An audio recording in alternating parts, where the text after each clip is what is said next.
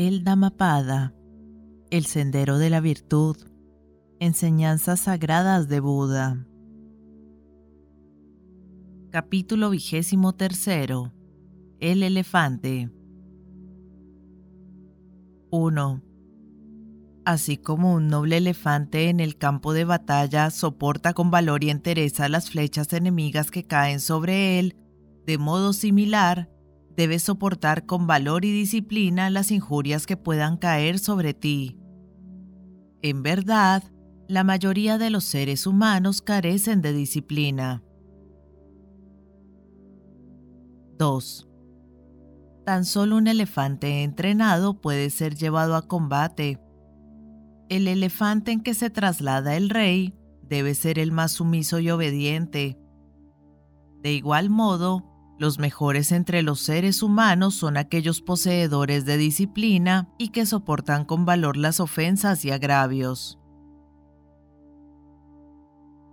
3. Las mulas, cuando son entrenadas, son fieles y trabajadoras, así como también los briosos corceles una vez que fueron domados, y lo mismo sucede con los poderosos elefantes. De igual modo, debes entrenarte y disciplinarte a ti mismo. 4. Los corceles y los elefantes pueden trasladarte a lugares lejanos. Sin embargo, ninguno de ellos podrá llevarte a la remota región del nirvana. Tan solo tú mismo, con tu ser bien controlado, subyugado y disciplinado, podrás llegar a las sagradas tierras del nirvana. 5.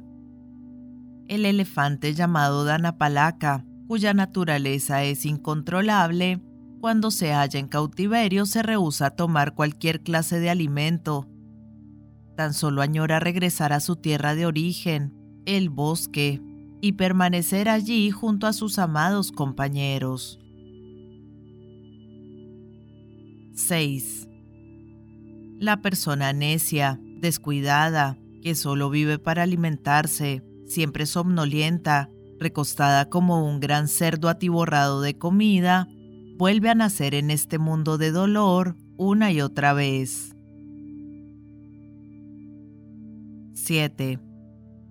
Antes mi mente vagaba de un lado a otro, llevada por erráticos pensamientos y siguiendo sus cambiantes motivaciones. Hoy, gracias a una constante atención, he logrado dominarla completamente, del mismo modo que un mahut controla perfectamente al elefante que conduce. 8. Complácete en la vigilancia. Permanece atento a los movimientos de tu mente. Apártate del mal camino, del mismo modo en que un elefante abandona un lodazal. 9. Si en el camino de la vida hallas a un compañero prudente, cuyo comportamiento es correcto y en sus actos brilla la sabiduría, deberías acercarte a él y con su ayuda vencer todos los obstáculos que se vayan presentando. 10.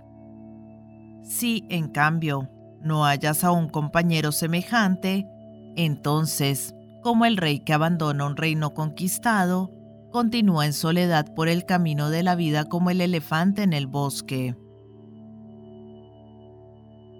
11.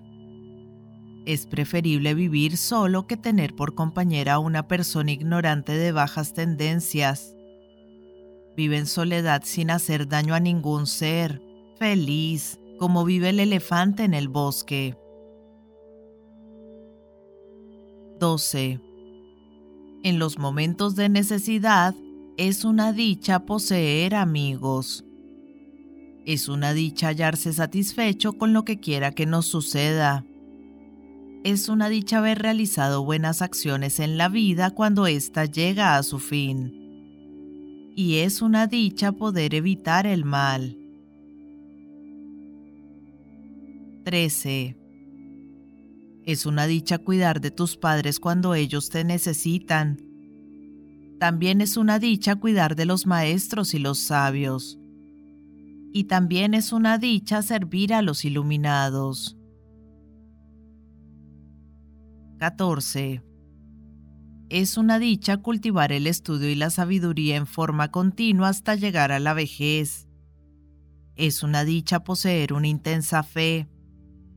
Es una dicha alcanzar la sabiduría. Y es una dicha no hacer el mal. Aquí finaliza el vigésimo tercer capítulo titulado El elefante.